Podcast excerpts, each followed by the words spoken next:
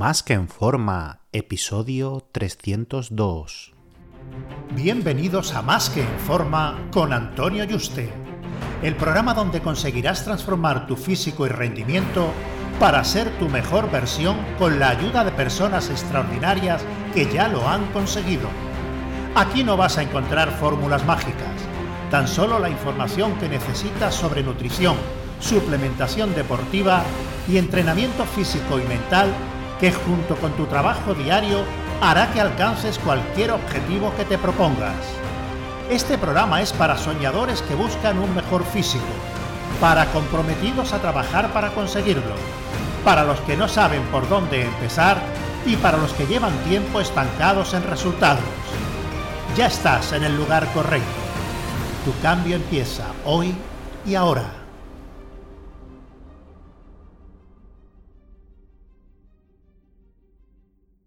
Muy buenas y bienvenido a un nuevo programa.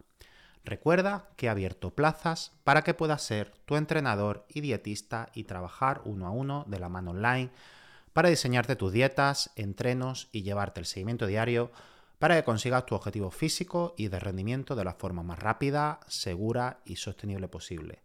Así que si te interesa que trabajemos juntos, reserva tu cita por teléfono conmigo en antonioyuste.com barra ayúdame. antonioyuste.com barra ayúdame. Ayúdame sin tilde. Antes de empezar y pensar que va a encontrar la solución a tu calvicie por predisposición androgénica, no va a ser así. Es decir, si te tienes que quedar calvo, y ya no hablo de, de genética, ¿vale? Porque Aquí eh, el tema de la genética, porque tu padre sea calvo, no significa que tú tengas que ser calvo. Aquí esto se ha dicho, no, es que si ya tu abuelo y tu padre son calvos, tú por genética te va a quedar calvo. A ver, eh, sí que es cierto que eh, si tienes, heredas los mismos valores hormonales y al final todo ese entorno, pues va a hacer que te quedes calvo, ¿vale?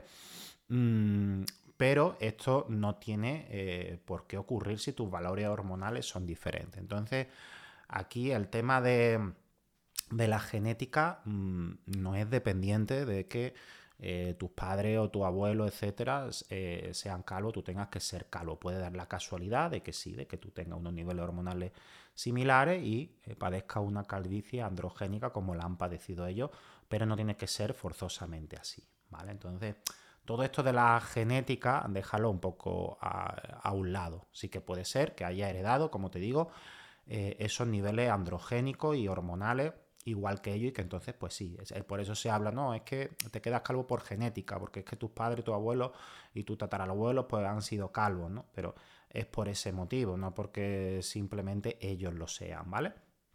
Lo que sí, eh, con estos consejos, a pesar de que si mm, te tienes que quedar calvo, eh, por niveles androgénicos mm, te vayas eh, a quedar, eh, sí que puedes retrasarlo lo máximo posible. Y si no es por motivo androgénico, sino que es por unos malos hábitos, puedes evitarlo e incluso revertirlo. Por lo que vamos a empezar por lo que estáis predispuestos a quedaros calvo por motivo androgénico.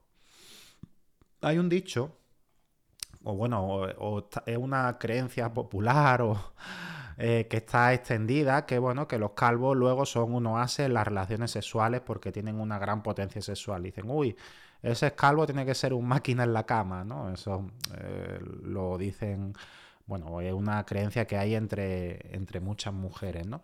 Y este estudio observacional que han hecho ellas de esta cultura popular, pues bueno, no va desencaminado del todo. Esto no significa, bueno, que todos los calvos vayan a tener la testosterona por las nubes, vayan a ser prodigio en las relaciones sexuales en cuanto a potencia sexual. Que bueno, que tengan una potencia sexual y tengan unas capacidades de erecciones altas y que puedan aguantar mucho, luego después no significa que la otra persona vaya a disfrutar como nunca, ¿no? Porque aquí ya entramos en, miles de cosas, ¿no? En sensibilidad, conexión, que la persona, pues bueno, mm, tenga cierta empatía, miles de cosas que no son exclusivamente eh, y únicamente lo importante, potencia sexual y punto, ¿no? Eh, pero bueno, no vamos a entrar en todo esto porque yo ni tengo ni puñetera idea de, sexo, ni tengo estudios sobre esto, ni voy a dar consejos sobre esto, ni va de esto el programa, ¿no? Eh, pero lo que sí que es cierto eh, que cuando se tienen altos niveles de testosterona y esta se convierte en DHT para ser utilizada, la testosterona tiene además factores anabólicos potentes, eh, también androgénicos. Y uno de los efectos no deseados de unos niveles androgénicos altos es la caída del cabello. Por eso los fármacos que intentan, y digo intentan, eh, paliar la caída del cabello en personas con una mm, predisposición androgénica, eh, no son más que bloqueadores de la DHT, como los famosos el minoxidil o el finasteride, o, bueno, los que utilizan estos principios activos de estos fármacos, ¿no?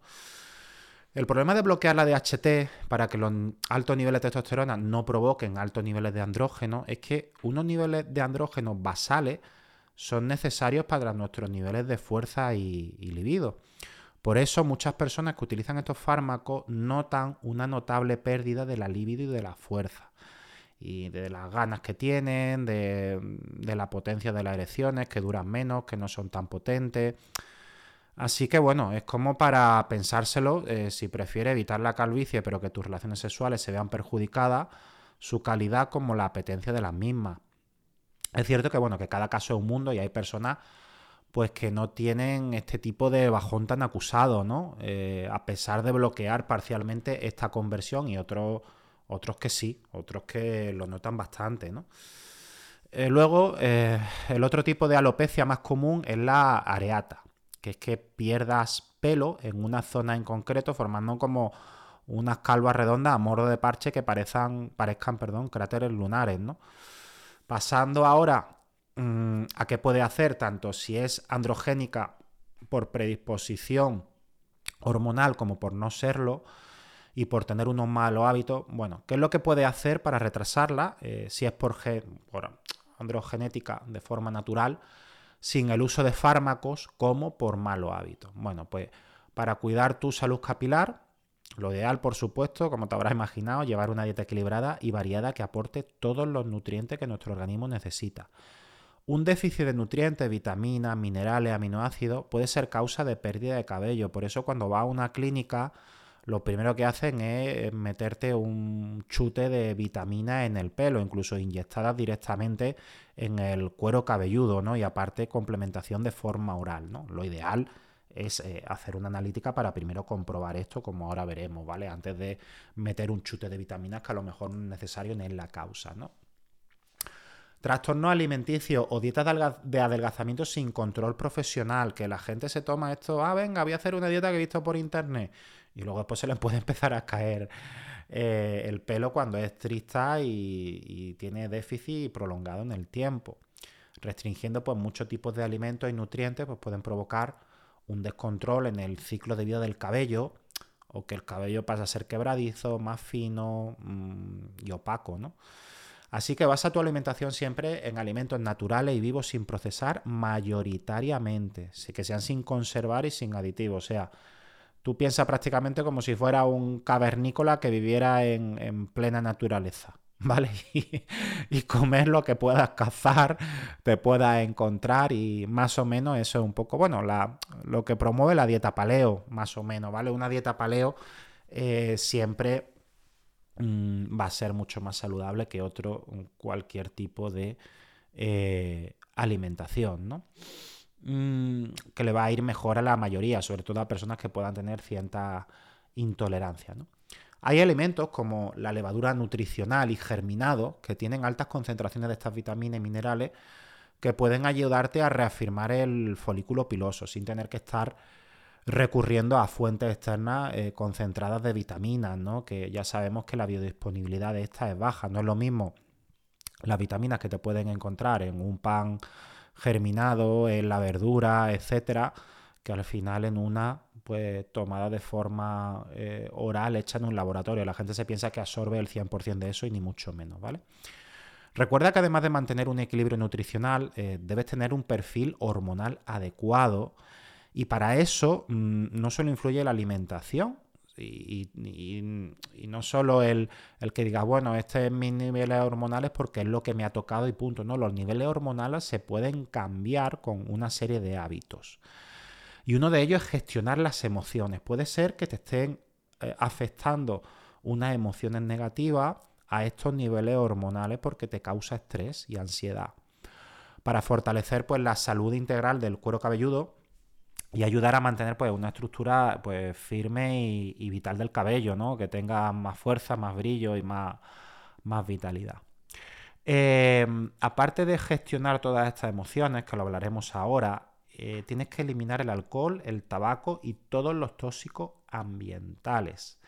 El alcohol y el tabaco es importantísimo para la calidad del, cabello. Luego, bueno, mm, hacer ejercicio físico y reducir los niveles de estrés y ansiedad. Porque el estrés y la ansiedad puede provocar alopecia del tipo areata o parecer una alopecia androgénica cuando realmente no lo es y es derivado del estrés y de la ansiedad. Y una vez que ocurre, recuperar el pelo perdido puede llevar mm, meses o años, incluso con tratamiento y, buenos hábitos y que nunca llegue a recuperarlo. Así que si empieza a perder mm, pelo más de lo normal, analiza si tienes estrés y ansiedad en tu vida, que notes que te afecta de forma notable y traza, un plan de acción para eliminarlo lo antes posible. Por supuesto, lo primero es que te haga una analítica hormonal para determinar dónde puede estar el problema. Eh, tú ya sabes que yo siempre en todos los programas siempre abogo que lo primero es el diagnóstico tienes que saber dónde está el problema y no suponer ni matar mosca a cañonazo, ni empezar a medicarte, ni hacer cosas sin saber realmente si está ahí el problema. Porque puede ser por muchos factores y puede que ese no sea el problema. Y el eh, ponerte a, a, seguir una estrategia con medicamento o una serie de cosas sin que ese sea el problema puede empeorar la situación, ¿vale? Si los niveles de cortisol están por las nubes, pues bueno, ya sabes que tus niveles de estrés y ansiedad están altos y debes reducirlo. Así que con una analítica lo va a, mm, eh, a comprobar, ¿no? Analiza también, bueno, pues los niveles de aminoácidos y de vitaminas y minerales, pues para ver eh, cómo salen eh, realmente, ¿no? Luego, igualmente, tus niveles de testosterona libre y todos los niveles androgénicos, como el estradiol y la prolactina, que influyen directamente en los niveles de testosterona libre, deben estar todos en rango. Al final, todo se resume en unos buenos hábitos integrales de alimentación, em, descanso, ejercicio, tanto también, ya no solo la parte física, sino la parte mental y emocional, que uno se piensa que unos buenos hábitos se, se refieren solo a la parte material y física, y que la estabilidad y paz emocional es como mínimo igual de importante, porque ya puedes descansar ocho horas, alimentarte bien, que altos niveles de ansiedad y estrés en tu vida va a hacer que algunos de estos marcadores hormonales, o incluso la mayoría, puedan estar como una persona que lleva unos malos hábitos afectándote a nivel físico y apareciendo diferentes patologías, entre ellas una calvicie que parezca a priori androgénica mm, o, areata y, no tendría por qué, tocarte, ¿no? Pero que esto te está produciendo eso y es una señal del cuerpo de decir algo no va bien, lo estoy expulsando por aquí, esto que no va bien y me está afectando internamente, ¿no? El cuerpo cuando eh, tiene una patología, pues bueno, mm, es porque está produciéndose un daño y hay que ver por qué se produce eh, ese daño, ¿no? Entonces espero que con estas pistas que te doy, pues primero para un diagnóstico y la estrategia a seguir en cada caso, pues pueda ayudarte a retrasar lo máximo posible una calvicie androgénica y en cualquier otro caso a paralizarla e incluso revertirla. Un fuerte abrazo y te espero en el próximo programa.